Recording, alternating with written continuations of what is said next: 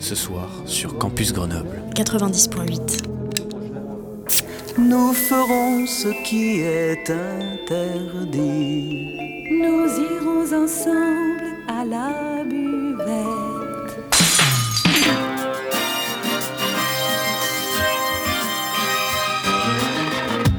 C'est l'apéro. Phonie. L'exception radiophonique. L'apérophonie De la culture. Au shaker et à la cuillère. Campus Grenoble 90.8.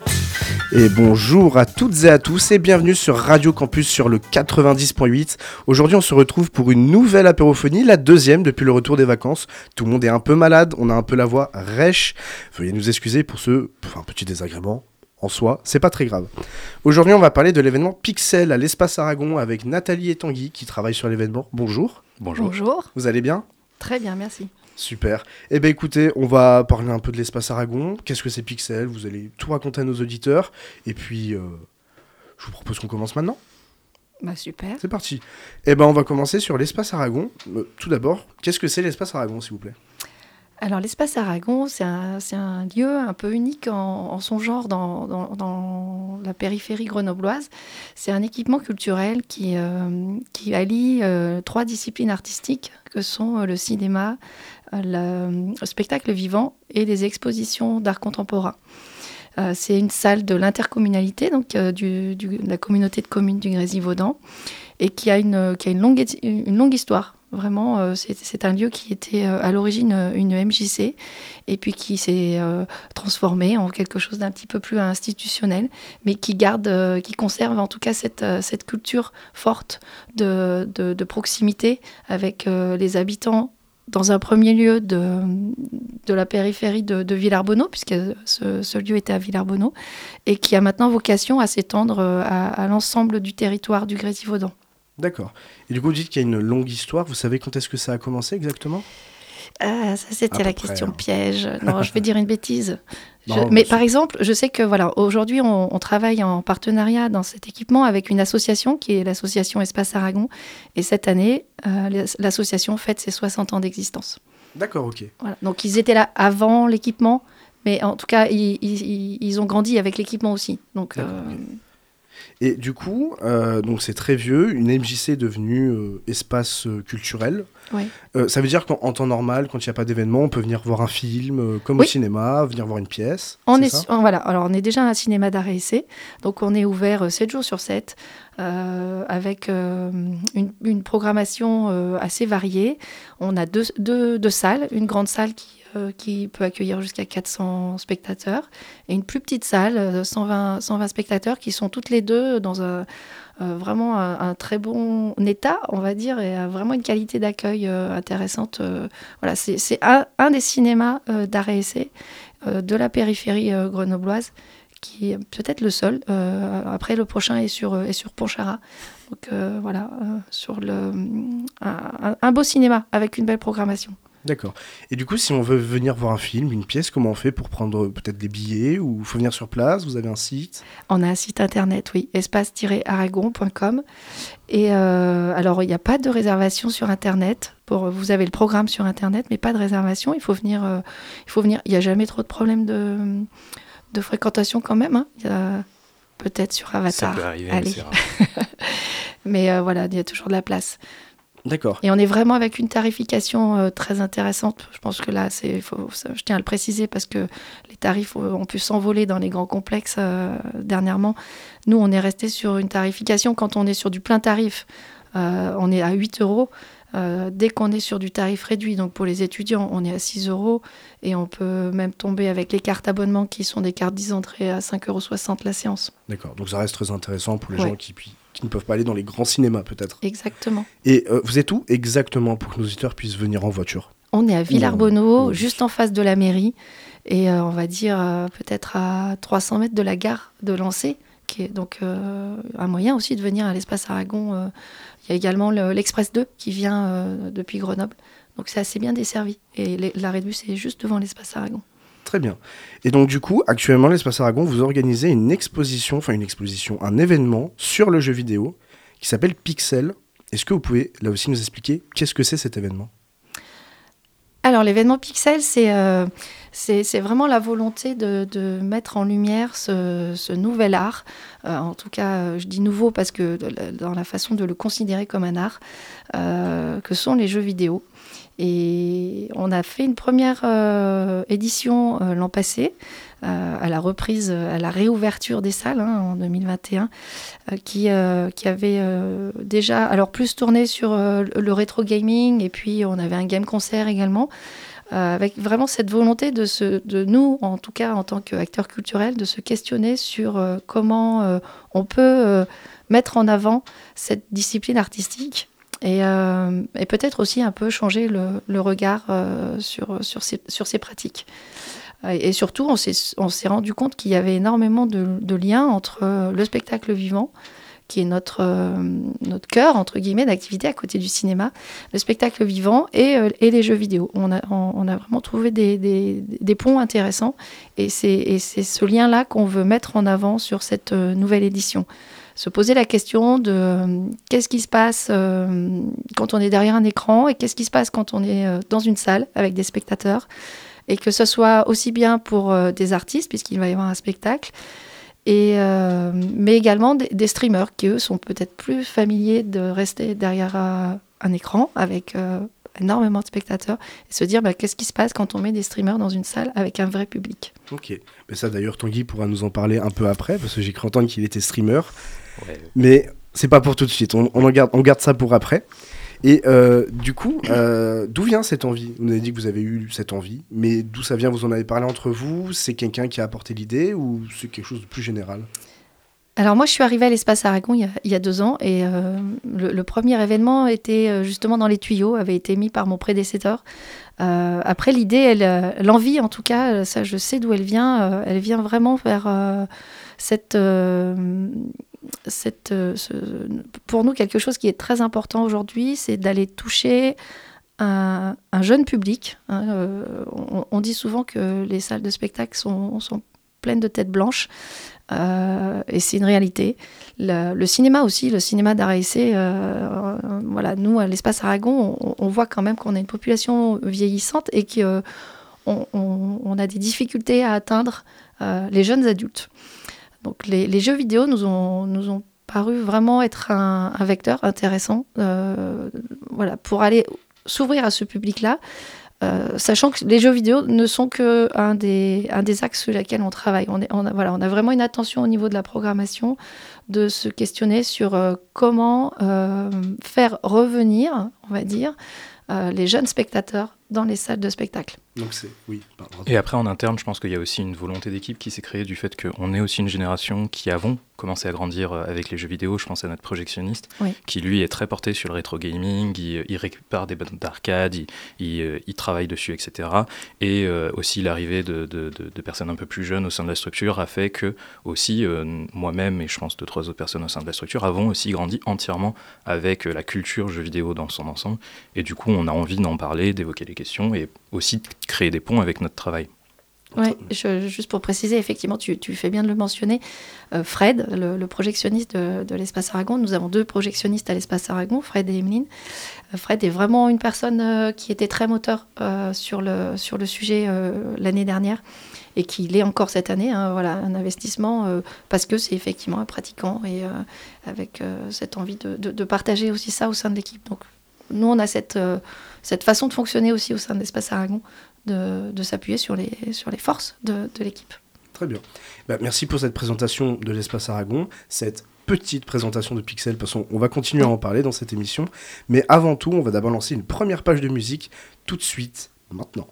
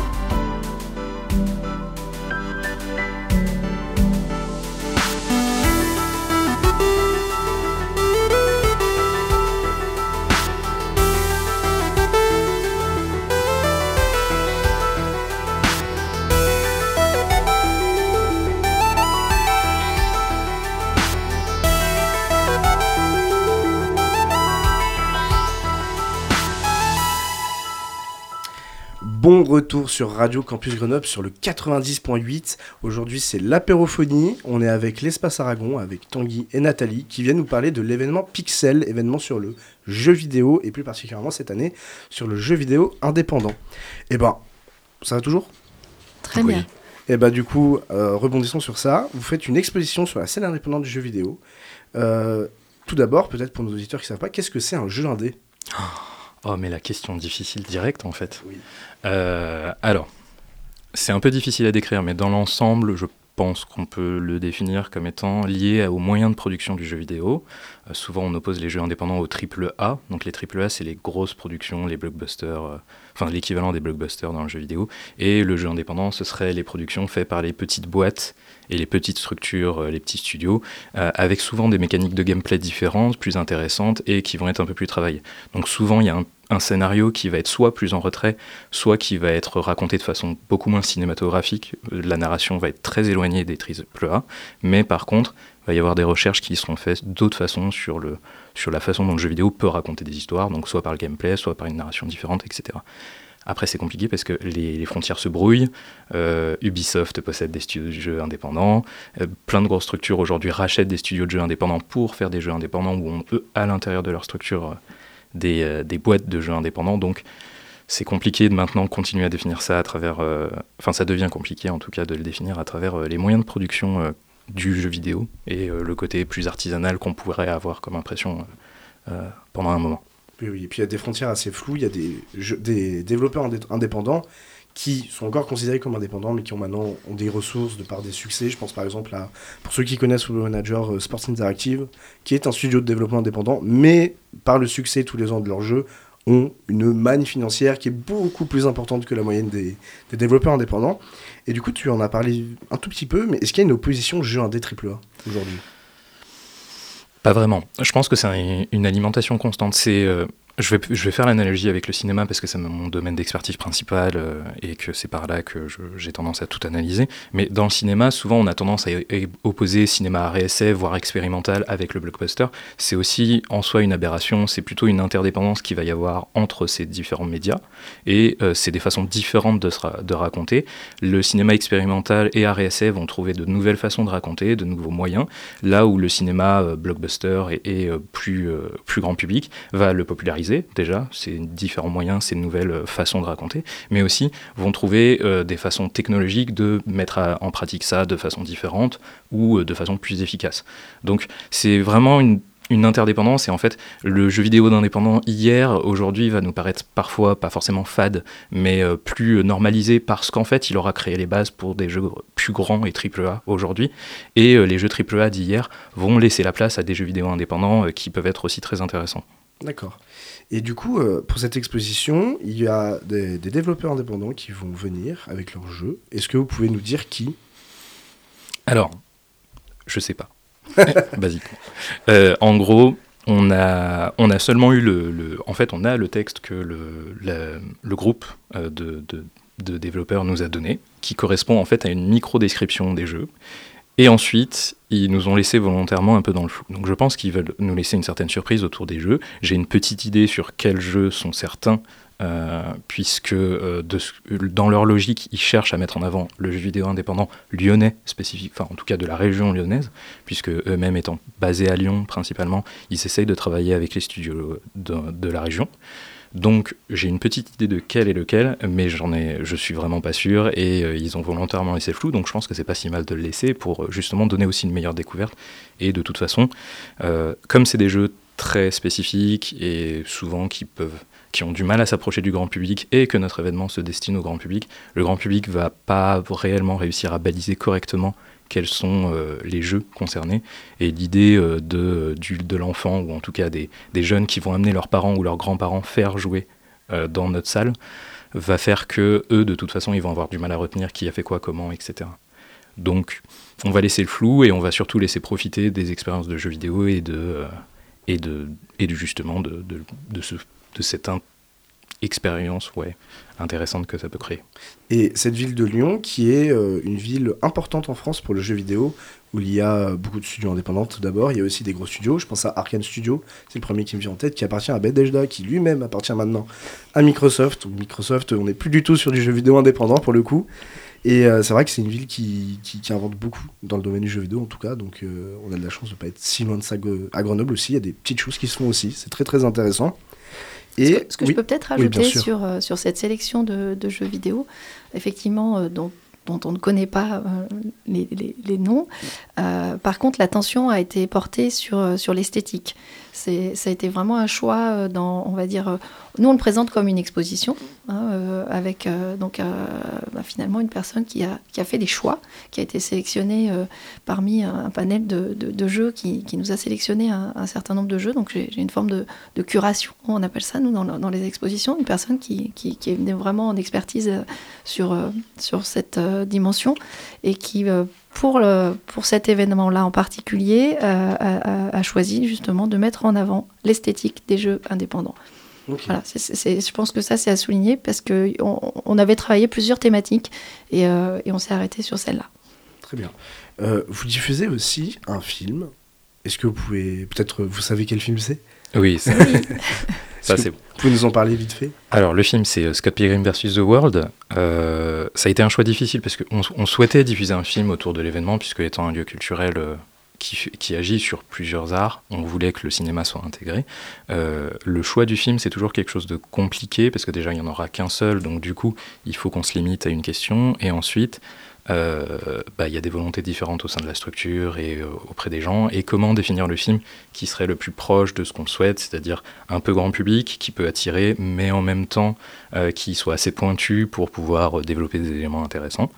Donc on a fini par choisir Scott Pilgrim vs. The World, qui permet justement cet entre-deux entre grand public et et cinéma un petit peu, alors pas, pas cinéma pointu, mais en tout cas pointu sur la question du jeu vidéo, puisque même si le film est inspiré d'un manga euh, qui euh, en soi n'a pas beaucoup d'éléments euh, avec le jeu vidéo dans le manga, le film lui reprend presque entièrement l'esthétique de jeu vidéo de façon constante et euh, c'est quelque chose qui est assez intéressant et qu'on va essayer de développer dans la discussion euh, avant et après le film, qui est euh, les petits détails qui sont présents tout le long du film. Le, film est assez peu jeu vidéo, si ce n'est le, côté enchaînement de boss.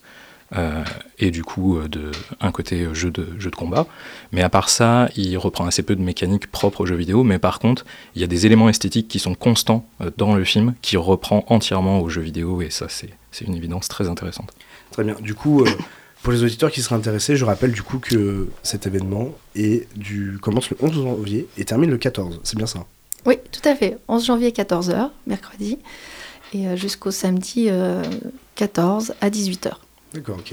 Tu voulais rajouter quelque chose? Et du coup, bah, le film est le 11 janvier à 18h. Voilà, ok, super. Et il sera en version originale. Version originale, très bien. Euh, on passe du coup, après le 11 janvier, on passe au 12 janvier, 19h. Il y a la soirée. La soirée Playformance. Alors, c'est assez difficile à décrire comme élément. Euh, la, façon la plus facile d'y décrire, ce serait soit de parler en fait de, stream, et en fait c'est des streamers qui viennent sur scène, enfin de décrire ça comme étant des streamers qui viennent sur scène pour faire une session de stream sur scène, mais c'est pas exactement le cas. Pour moi, c'est plus proche d'un let's play, euh, voire d'un let's play narratif sur scène. C'est-à-dire que l'idée, c'est des joueurs qui vont venir, qui viennent de différents horizons. Euh, la logique à chaque fois des artistes, c'est de regrouper trois artistes différents. Quelqu'un qui vient euh, du stream, justement, quelqu'un qui vient euh, du spectacle et quelqu'un qui vient de, la production jeux vidéo. et chacun va faire une session de, performance. Et chaque section de performance, l'idée, c'est que c'est de jouer sur scène devant le public et à travers le jeu, développer une narration donc raconter quelque chose d'un moyen ou un autre, et d'évoquer des questions par ce biais-là. Donc comment s'appuyer sur le jeu vidéo pour euh, pouvoir euh, créer cette narration, comment pouvoir au contraire réagir sur tout ça? ça donne des, performances assez intéressantes qui peuvent être très diversifiées. et du coup, ça donne une soirée qui est en réalité assez dense en, information, puisqu'on se retrouve devant trois spectacles euh, au cours d'un temps assez court. Et euh, le tout va permettre d'évoquer plusieurs questions, le militantisme, le fait de raconter des histoires, etc. Enfin, il y a vraiment un intérêt qui est assez intéressant sur la façon de développer et euh, d'expliquer à la fois le spectacle et le jeu vidéo et comment il peut être mis en lien dans une salle de façon différente et, et comment en fait le, jeu vidéo lui peut s'exporter autrement que euh, simplement par le biais d'Internet en fait et le stream, qui est déjà un média très intéressant. Mais du coup ici c'est développer une autre piste qui serait le, jeu vidéo en live et du coup euh, qui est plus proche selon moi du let's play narratif. D'accord. Est-ce qu'on pourrait presque appeler ça un let's play vivant? Oui, complètement. Ah, c'est une très idée. Ça. Ouais, moi j'aime bien, j'aime bien parce que l'objet aussi de cette, cette soirée, c'est nous de se questionner euh, puisqu'on est des, nous plutôt professionnels sur le spectacle vivant, de, venir se questionner entre, sur les liens entre le, ce qui se passe derrière un écran et ce qui se passe dans une salle. Euh, c'est vraiment, je pense, des questions qui, sont, qui ont surgi de manière assez forte dans le spectacle vivant euh, pendant le, pendant confinement, où on a eu énormément de, spectacles en, streaming. Et, c'était bah, comment on réagit face à un spectacle quand on le regarde derrière un écran et comment ça se passe, quelle est la différence avec ce qui se passe quand on est finalement immergé avec des gens assis à notre droite, à notre gauche, et où on n'est pas tout seul? Euh, et est-ce qu'on ressent la même chose Et, c'était intéressant de se poser la question aussi dans le cadre des jeux vidéo, où on, a aussi souvent l'image du, euh, joueur qui est euh, tout seul, isolé dans sa chambre, voire même un peu dans sa grotte. Et voilà, c'est de se dire est-ce que, le joueur va sortir et va venir à une soirée performance? Ça, c'est une grande question. Et, comment, voilà, comment lui, il va le vivre? Moi, je serais très intéressée après par, ce, par ces retours-là. C'est une petite expérience. Oui, il y a une forme d'expérimentation, euh, je suis d'accord. Et, je peux, ce que je peux préciser, c'est que ces, soirées performance, elles existent. Euh, voilà, c'est pas quelque chose qu'on a inventé. C'est des soirées qui, qui sont euh, faites depuis une petite année au théâtre de l'Élysée à Lyon. Donc c'est la même équipe qui, qui, qui, nous accompagne sur ce, sur ce projet. Voilà, donc euh, si, si, jamais l'expérience justement vous a plu, vous pourrez revivre cette expérience euh, au théâtre de l'Élysée. Il y en a à peu près tous les 2-3 mois. Euh, c'est ça, ça fonctionne de façon un peu trimestrielle, si je me souviens bien, en pensant que chez eux, du coup, il y a un côté beaucoup plus scène ouverte. En fait, ils invitent vraiment des gens qui sont pour la plupart en fait jamais montés sur scène et ils les laissent faire. ils ont une grosse liberté sur la façon de se développer. Alors, ça a les défauts aussi de la scène ouverte, qui est que peut y avoir des blancs, des, imperfections qui peuvent être euh, plus ou moins présentes, mais aussi laisser une spontanéité qui est assez intéressante sur plein d'aspects.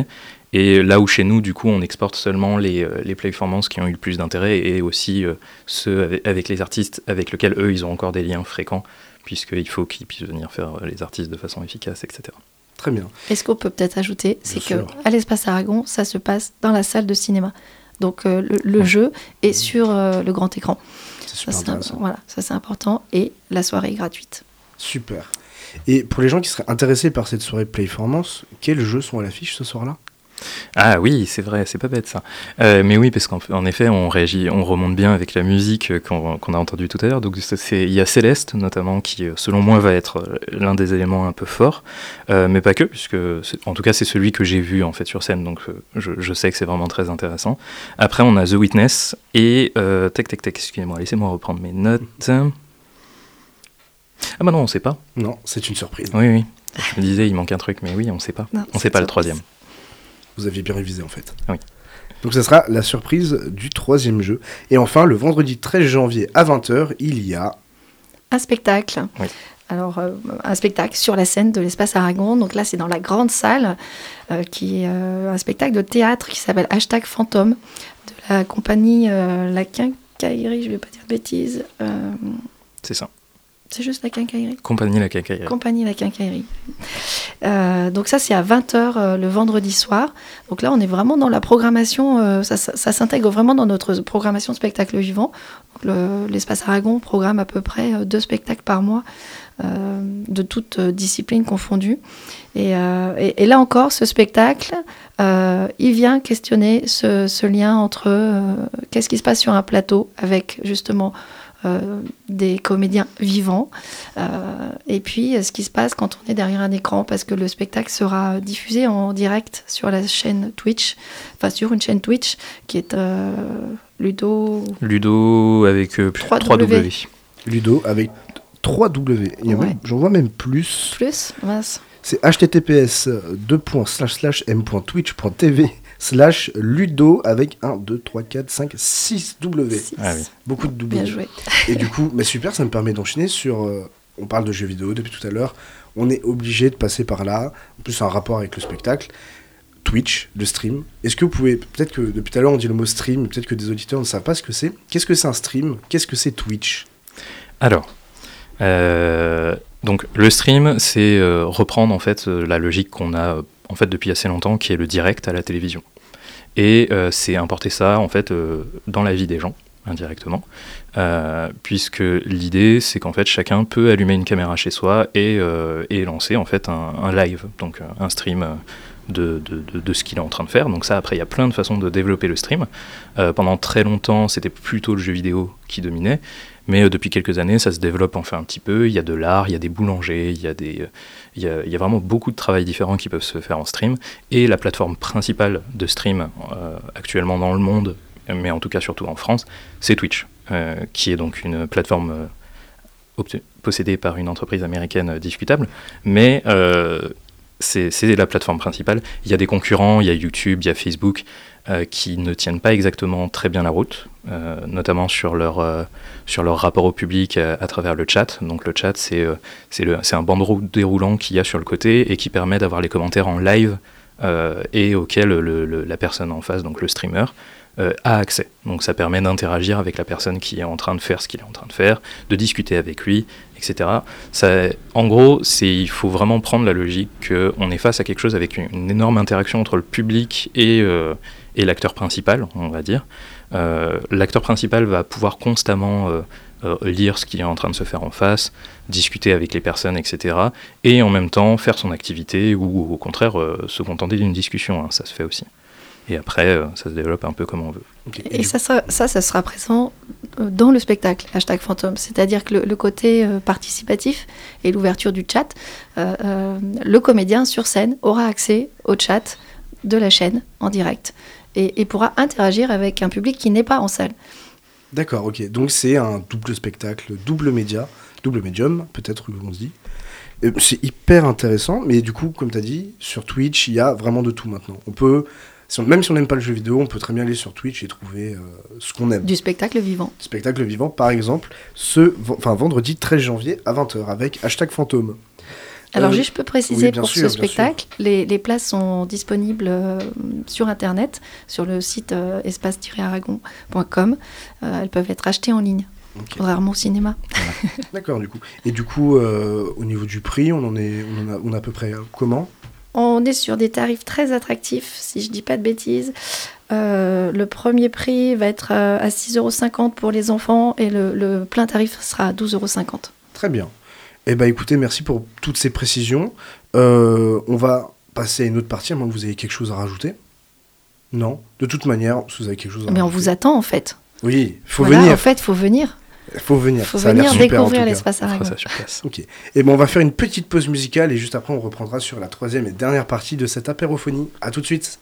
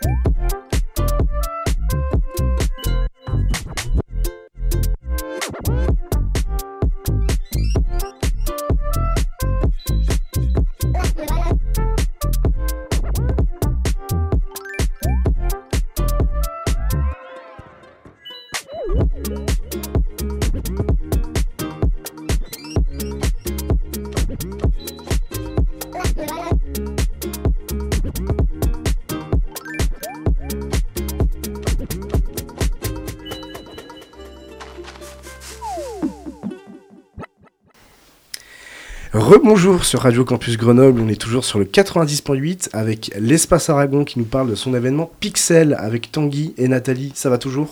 Oui. Super. Du coup, euh, on va rebondir sur la musique qui vient de passer, qui est un remix d'une des musiques d'Animal Crossing, euh, le jeu qui sera diffusé du coup pour le spectacle. Hashtag fantôme. C'est quoi Animal Crossing? Ah oh. Mais il y a des questions vraiment difficiles. Euh, Animal Crossing, c'est un peu dur à décrire euh, parce qu'on est sur une forme de jeu en fait qui est très, euh, euh, oui, lyrique. hein. En tout cas, qui va avoir un côté très lent. Mais dans l'idée, c'est on arrive dans, dans une ville et on doit s'occuper de cette ville plus ou moins. Euh, et en fait, on joue un personnage au sein de cette ville. Donc après, il faut s'occuper euh, de l'organisation des arbres, de planter des, des fleurs, etc. On peut aller pêcher les poissons, on peut aller ramasser les insectes, etc. On discute avec- aussi beaucoup avec les habitants. Il y a un gros rapport qui est fait euh, avec en fait le- le- la mise en lien qu'il y a avec les autres personnages du jeu, euh, qui sont des personnages non joueurs. Et, euh, et après, euh, on avance. Et on rembourse son prêt, c'est très important. À Tom Nook. Voilà. Tom Nook qui est un peu le, pour ceux qui connaissent pas, un peu le président officieux de l'île euh, qui, qui a tout. C'est bon, c'est une vie de rêve, mais dans un système spécial. Voilà. Euh, parce que oui, on pourrait dire que c'est une simulation de vie de rêve en fait. Parce que simulation de vie serait plus les Sims, Oui. mais dans Animal Crossing il n'y a pas vraiment de problème. À Non. part de temps en temps il pleut. C'est peut-être la pire chose qui Et peut encore, arriver. parce que ça permet de nouveaux insectes. Enfin, c'est toujours un avantage. Il n'y a jamais de, de, de, de- de situation négative à Animal Crossing, si Oh, ce n'est quand tu t'absentes un an et que du coup les Ah oui. habitants viennent t'engueuler parce que euh, tu t'es absenté trop longtemps. Parce que oui, les habitants euh, viennent vous disputer quand vous vous absentez trop longtemps. Ils ont une vie. Ils ont une vie en fait. L'idée c'est qu'en fait le jeu continue sans vous. Il est en temps réel, donc c'est-à-dire quand euh, il fait nuit dans la vraie vie, il fait nuit aussi dans le jeu. Euh, quand le soleil se lève, le soleil va se lever exactement à la même heure dans le jeu, etc. Et après, bah, à vous de venir vous connecter un peu tous les jours parce que les liens sociaux c'est un peu tous les jours. Et grosse dédicace à tous les enfants dont je fais partie qui ont perdu euh, leur habitant préféré qui a déménagé sans prévenir au bout de trois mois de euh, non-connexion. J'étais très très triste. Ouais, ça c'est affreux. Et euh, ce qui est intéressant dans Fantôme, c'est que ça reprend justement une légende qu'il y a sur Internet autour d'Animal Crossing.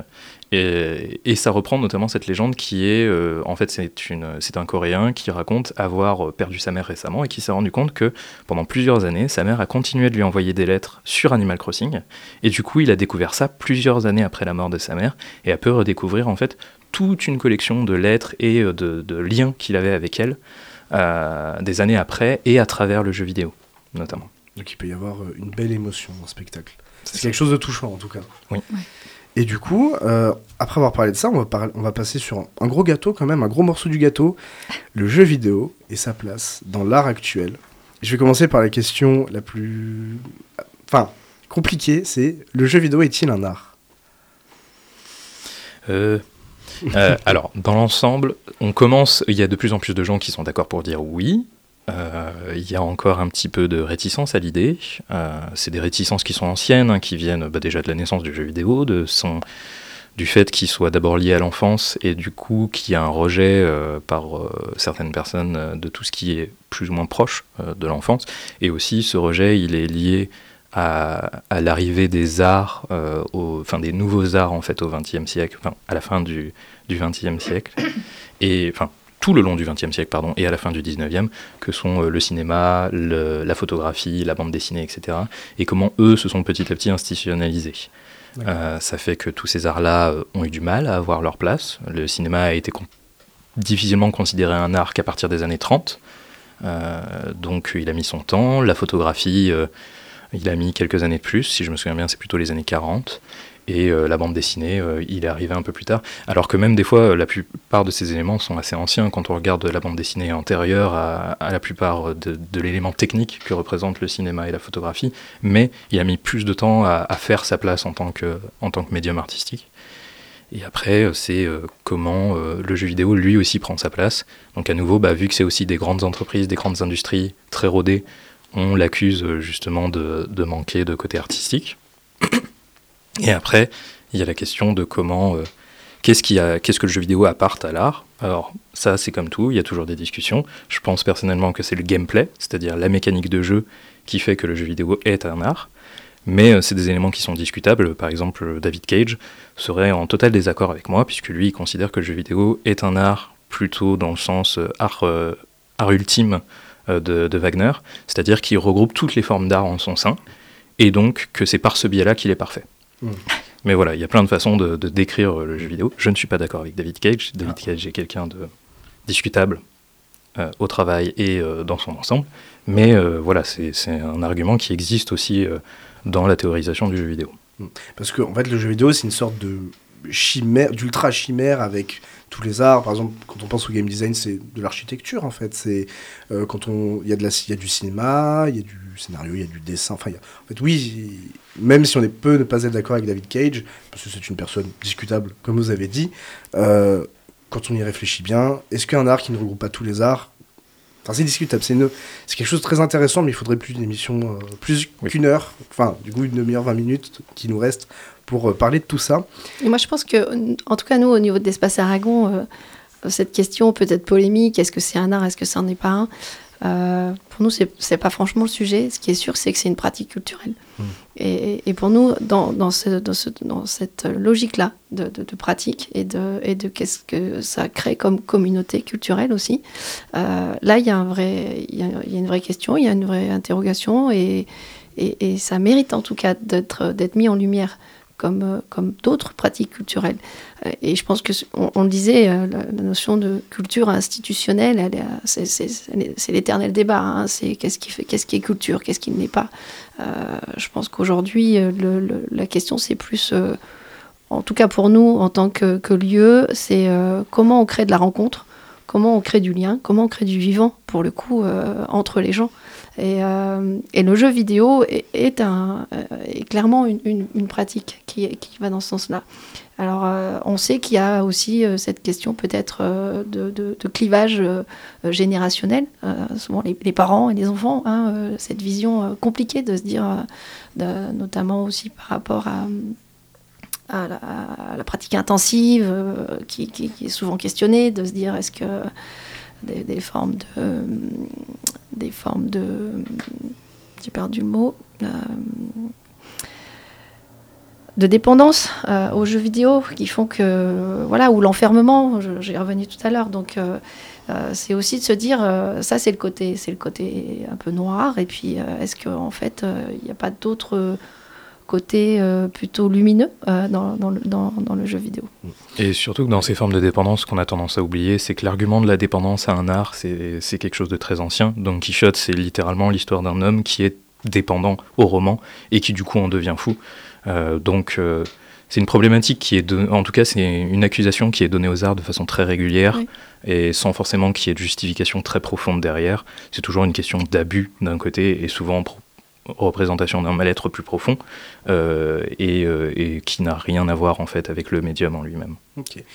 L'espace Aragon considère le jeu vidéo comme une pratique culturelle, mais selon vous, pourquoi certains, ou peut-être beaucoup, ne considèrent pas encore le jeu vidéo euh, comme, comme une pratique culturelle et qui voient ça plus vraiment comme un jeu un peu bébête, une sous-culture?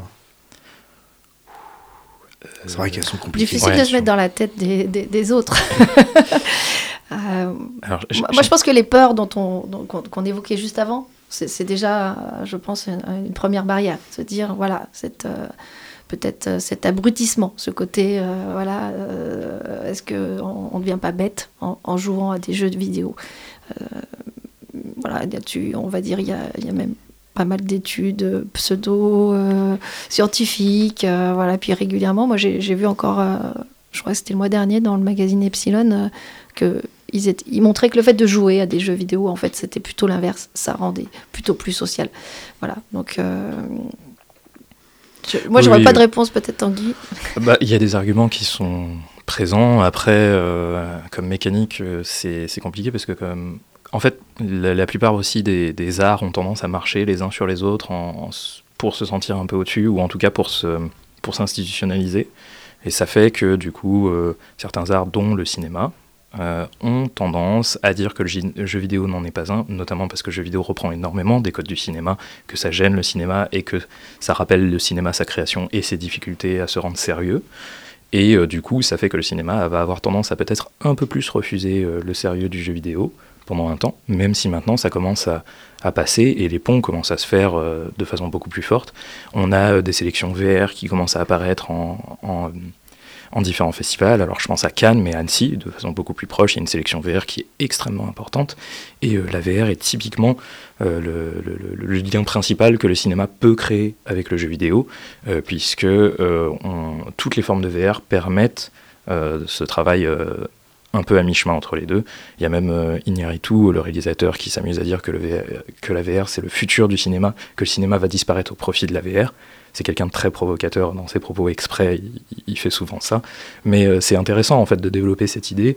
Et, euh, et en fait, c'est surtout une question de résistance et en général de, de, de, confort personnel. Notre confort, on le considère comme plus à l'aise. Et du coup, le confort des autres, quand on ne comprend pas, on a tendance à le rejeter ou le considérer comme moins important. Donc, il faut que les autres, petit à petit, grandissent, euh, fassent des efforts, se justifient. Tandis que euh, soi-même, on a, et avant nous, comme on a déjà fait ce travail, on le considère comme plus normal et aux autres de justifier. C'est pas une bonne chose, évidemment, mais. Après, peut-être qu'on peut se dire aussi que les, acteurs du jeu vidéo ont aussi un chemin à faire pour, euh, pour mettre en avant cette, cette, ce côté culturel de, de, de la pratique. Et, peut-être que là, nous, acteurs culturels, on, a, un point à jouer. Euh, je, donne, un exemple, l'espace, l'espace Malraux à Chambéry, qui est une scène nationale, donc euh, qui fait un peu référence, organise un événement sur les jeux vidéo euh, au mois de mars, si je ne dis pas de bêtises, avec notamment l'orchestre des Pays de Savoie qui va jouer des musiques de jeux vidéo euh, donc euh, des instruments classiques qui habituellement jouent de la musique euh, qui est officiellement reconnue comme comme de la culture, vont jouer des, des, morceaux de, de, jeux vidéo. Je trouve que c'est voilà, c'est une façon aussi de, de, mettre en avant ce qui se passe dans cet univers-là. Est-ce que vous pensez que du coup l'événement Pixel, organisé par Espace Aragon, du 11 au 14 janvier 2023, allez-y, ça a l'air super, euh, peut participer à une sorte d'éducation culturelle. Je ne sais pas si c'est le, les bons termes en tout cas. Pour certaines personnes qui ne seraient pas du tout familières avec le jeu vidéo. Moi, je pense que nous, c'est notre objectif. Hein. Euh, notre événement s'adresse évidemment aux personnes qui connaissent euh, ce, milieu, mais pas que. L'idée, c'est qu'en fait, ces personnes amènent des gens de leur entourage qui ne comprennent pas forcément ou qui sont en décalage ou, ou même tout simplement qui ne s'y intéressent pas d'habitude à cet événement et puissent trouver des ponts à travers le jeu vidéo, mais aussi à travers des éléments communs, qui soient le spectacle, le cinéma, etc. Et que par ces ponts-là, euh, en fait, dans leur entourage, il y a une meilleure compréhension de ce qu'est le jeu vidéo. Euh, moi, je pense que l'idée de base, par exemple, de l'exposition, c'est entre autres de dire que les enfants qui vont découvrir l'exposition par le biais de visites qu'on peut faire avec des centres euh, sociaux, etc., vont ensuite derrière proposer à leurs parents de venir et vont faire découvrir à leurs parents leur pratique du jeu vidéo justement. Très bien. Complètement. Moi, je, moi je, effectivement, le côté éducation artistique, euh, là, on est en plein dans l'émission euh, de l'Espace Aragon, qui, qui, qui vraiment a, à cœur, et que ce soit sur euh, le spectacle vivant, le cinéma, les arts plastiques, les arts visuels, c'est voilà, notre mission presque numéro un, nous, en tant que, en plus, équipement de, de l'intercommunalité.